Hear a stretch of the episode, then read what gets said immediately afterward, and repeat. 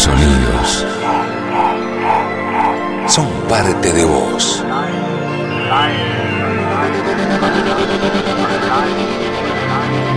Diez en compañía.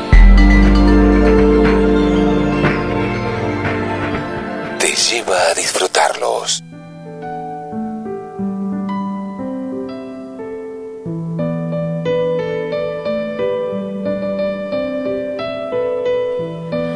Y ya llegamos al bloque de educación, toda la información y todo el tratamiento de estos temas que tanto importan a cargo de nuestra columnista María Barberi. Es un lujo tenerla, es coach ontológico, es capacitadora independiente y tiene su diplomatura en neuroeducación. María, te vuelvo a saludar, ¿cómo estás? ¿Qué tal, Sara? ¿Cómo andás? Bien, un gusto recibirte, ya sabes. Gracias. No quiero ser redundante, pero es un placer charlar contigo.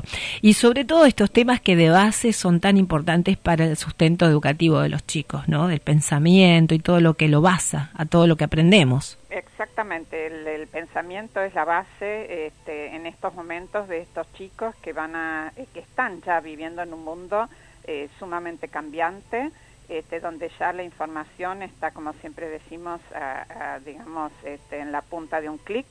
Este, y realmente nosotros los docentes tenemos que de alguna manera este, ponernos a tono con este mundo desconocido que se les va a presentar, donde es tan cambiante, donde hay drones que ya entregan pizzas, donde autos que se, digamos, se manejan solos, este, donde, bueno, es, es realmente un, un, mundo que no sabemos para qué los estamos preparando, ¿no? Siempre, bueno, todas las investigaciones dicen que en unos 10 o 15 años este, el 50% de los trabajos que nuestros jóvenes van a poder acceder todavía no se eh, inventaron. Claro. cierto? Entonces realmente es una plasticidad que necesitamos darles a nuestros este, alumnos para que aprendan. Nosotros la otra vez en, eh, en el otro encuentro la semana pasada este, decíamos esto, ¿no es cierto? Que tenemos que realmente enseñarles a pensar a los chicos, si no otros van a pensar por ellos. Sí, esa es una frase, pero tan clara y, y, posible de que ocurra, ¿no? Exacto, y esto es, este, bueno, yo eh, te busqué la fuente porque en el momento no lo recordaba, es del doctor Derek Cabrera, de una universidad en Estados Unidos, eh, que justamente él habla de eh, todas, digamos, las, este, las manifestaciones que tiene el pensamiento y que en los colegios, lo mismo que Ken Robinson o incluso Melina Furman acá en, en, Argentina, dicen que los colegios están matando esto del pensar, no. pensamiento. Sí, de alguna manera este, no estamos atendiendo esta capacidad para pensar.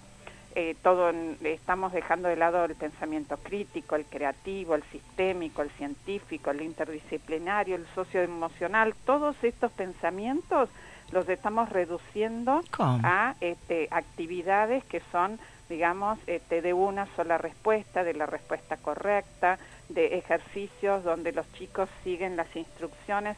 Mira, eh, el doctor Cabrera hace una analogía muy interesante en esta charla TED donde él dice, por ejemplo, eh, los juegos Lego, ¿viste? Los Lego que, que, jugamos muchísimo, este, dice antes este, venían, este, venía un balde enorme lleno de Legos y vos te construías lo que se te ocurría.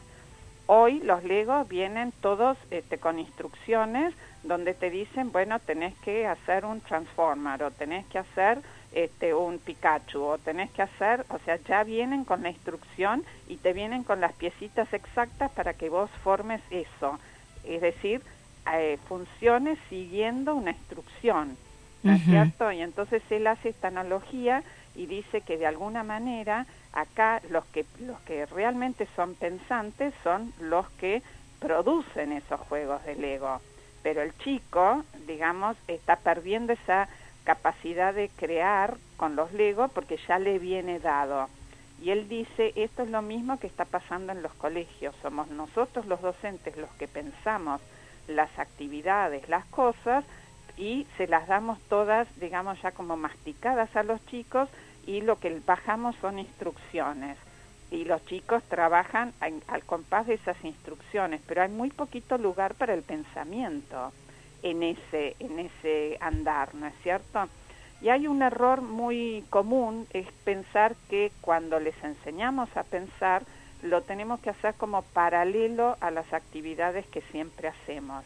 Es decir, entonces yo enseño este, un, digamos, lo que es el ciclo del agua y después les hago pensar, pero no les enseño a pensar dentro del ciclo del agua. ¿Me entendés? Entonces esto es clave este, para los docentes, para que lo tengamos presente. Cuando hacemos, esto tiene que estar metido dentro de nuestras, de nuestras lecciones, de nuestras unidades, de nuestras planificaciones. Por ejemplo, cuando un chico te responde, y esto yo creo que ya lo dije, pero cuando un chico te responde una pregunta y la responde bien, nuestra primera reacción es decirle bien, muy bien. Cuando les decimos bien, muy bien, se acabó el pensamiento. El chico ya hizo plim, este, violín en bolsa, se acabó, ya cumplí. Eh, si en vez de eso nosotros tomamos esa respuesta de ese chico y le hacemos reflexionar sobre esa respuesta y les decimos, ¿Qué te hizo llegar a esa respuesta? ¿Cómo llegaste a ese resultado? ¿Cómo llegaste a esa, a esa conclusión? ¿Hay alguna evidencia en el texto? ¿Me mostrás la evidencia? ¿Es una inferencia o es una opinión? Y de esa manera entonces, eh, y estamos trabajando, no, no te estoy diciendo sobre una respuesta que no es correcta, sino sobre una respuesta que es correcta. ¿no? Entonces, fíjate todo el pensamiento que se puede construir sobre una respuesta que nos da un alumno. Y esto es hacerlos pensar, es hacerlos pensar y hacerlos mover de ese bloque de lo que tengo que hacer es responder correctamente y se acabó, que es esto lo que tenemos que luchar tanto para que los chicos dejen de aprender a ser alumnos para ser realmente pensantes. Y te digo otra frase que es cierto, ¿no? Este, los chicos digamos, o sea, la base de que nuestros alumnos piensen va a ser la base de una democracia sólida en el futuro. Porque si nuestros chicos no piensan, ¿a quiénes vamos a gobernar? O, o, los que gobiernan, ¿a quién van a gobernar? Pues es que yo creí que ese concepto ya había variado en esta era, digamos, eh, de la conducción de nuestro país. Eh, evidentemente el tema de la educación sigue estando en un lugar donde no tiene la salida que se debería em, tener, eh, tanto para los docentes como para los aprendices, porque me doy cuenta que eh, pasan por ahí las autoridades, pero no, no hay una conciencia plena de lo que necesitan los estudiantes y también eh, los educadores, ¿no? Para que todo esto fluya y realmente cambie el concepto de antaño, de aprendizaje, de poder internalizar los conceptos. Y si no pensamos, creo que, como decís vos, que es la base de todo, creo que estamos perdidos. O sea, tenemos que hacerlo, bueno, así, de manera particular, diría yo, como con especialistas como vos, y tratar de cambiar un poco la, el camino, ¿no?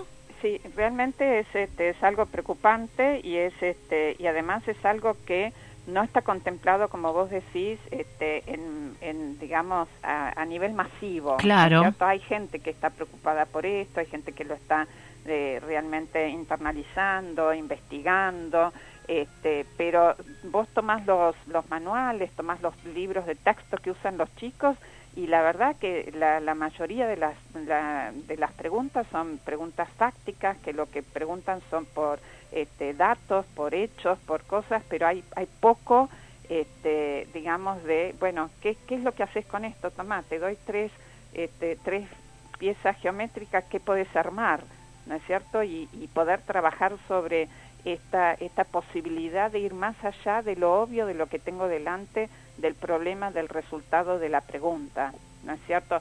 Y con las preguntas, si me permitís un momento más. Claro. Las preguntas, esto es algo que es clave, las preguntas están, eh, y esto lo dice muy interesante Pedro Barcia, este, dice, las preguntas están en la boca de los docentes en vez de en la boca de los chicos. Eh, ¿No es cierto? Entonces la posibilidad de darles la voz a los chicos para que ellos hagan las preguntas. Hay una actividad muy linda que a mí me gusta hacer, vos sabés que yo soy de base profesora de inglés. Ah, no sabía. Sí, este, y entonces te este, hacemos mucha lectura comprensiva, ¿no? Bueno, en castellano también. Este, y entonces, este, en vez de hacer un texto con las preguntas después este, sobre el texto, eh, a mí me encanta, les doy el texto a los chicos, les digo a ellos que hagan las preguntas y que ellos me pregunten a mí. Y entonces yo soy la que contesto las preguntas de ellos sobre el texto. Vos fíjate la mm, diferencia, que hay ahí, que entonces las, las preguntas, una, yo no sé qué me van a preguntar, o sea que yo también tengo que haber leído inteligentemente bien el texto. Y después, el tipo de preguntas que me hacen los chicos me dice a mí en qué nivel de comprensión de ese texto están estos chicos. Eh, eh, no sé si te das cuenta. Sí, sí. Entonces, este, esto es maravilloso, porque entonces el chico, primero, eh, se ponen, digamos, a veces empezamos, primero lo hacemos de a grupos, ¿no es cierto? Entonces son cuatro o cinco que trabajan sobre algunas preguntas y entonces son los distintos grupos que van preguntando. Y cuando le pones un elemento así de, digamos, de competencia, entonces a ver quién hace una pregunta que el docente no sabe, uh, los chicos, sobre todo los, los adolescentes, les encanta ver qué pregunta te pueden hacer que vos no puedas responder sobre el texto. Y entonces ahí, mientras ellos hacen las preguntas y vos respondés, ellos van aprendiendo cómo se responden las preguntas, y además cómo hacer las preguntas, ¿no es cierto? Tienen que además escucharse unos a otros porque no pueden repetir las preguntas. Con las preguntas tienen que, este, que ellos hacen, tienen que cubrir todas las necesidades de, ese texto. Es muy interesante hacerlo de esta manera. Yo la otra vez te decía esto de este, la, lluvia de ideas invertida. Bueno, esto de alguna manera es este, eh, eh, la lectura comprensiva invertida, ¿no es cierto? En vez de yo preguntarles a los chicos para ver si entendieron el texto, ellos me preguntan a mí y yo a través de sus preguntas me doy cuenta si entendieron o no. Claro. Y entonces se da una dinámica totalmente distinta. Sí, sí, sí, sí, sí, impecable. Lo tuyo, María, como siempre, muchísimas gracias por estar, por, sí, porque además eh, a través de los medios eh, llegamos a tanta gente que es importante que todo esto se sepa, se conozca en las familias, en los educadores y los chicos, así que gracias por estar con nosotros una vez más. Si quieres dejarnos tus datos y ya te despedimos hasta las próximas semanas. Perfecto. Eh, mi mail es maría arroba mariabarberis.com.ar y mi página web es www.mariabarberis.com.ar. Muy bien, muchas gracias, un beso grande y estamos eh, al aire del programa en las próximas semanas, ¿sí? Muy, feliz Santa, eh, Semana Santa. Igual para vos, gracias María, un cariño. María Barberis, coach ontológico, capacitadora independiente, diplomada en neuroeducación, hablando con propiedad de todos estos temas. Qué importante el pensamiento, ay, ay, ay, hay que ponerlo en marcha, ¿eh? establecer estas conductas para poder llevársela a los chicos y que aprendan así libremente y bien. El libre pensar es fundamental. Tres minutos eh, para las once de la mañana. Estamos en el 4736-4557, 1135-995356 vía WhatsApp y en eh, Facebook en 10 en compañía y por Estación Tigre 93.5. Saludamos a Marcelo Chirio. Hola Marce, ¿estás ahí? Qué bueno. A Gabriel, a Karina, a Maru. Gracias chicas y chicos eh, por acompañarnos en la mañana. Ustedes sí que la hacen de 10, sin ninguna duda. Estamos a tres minutos para las 11. Seguimos con música, ¿te parece? Y esta versión que nos ofrece Catupecu Machu en 10 en compañía, seguir viviendo sin tu amor.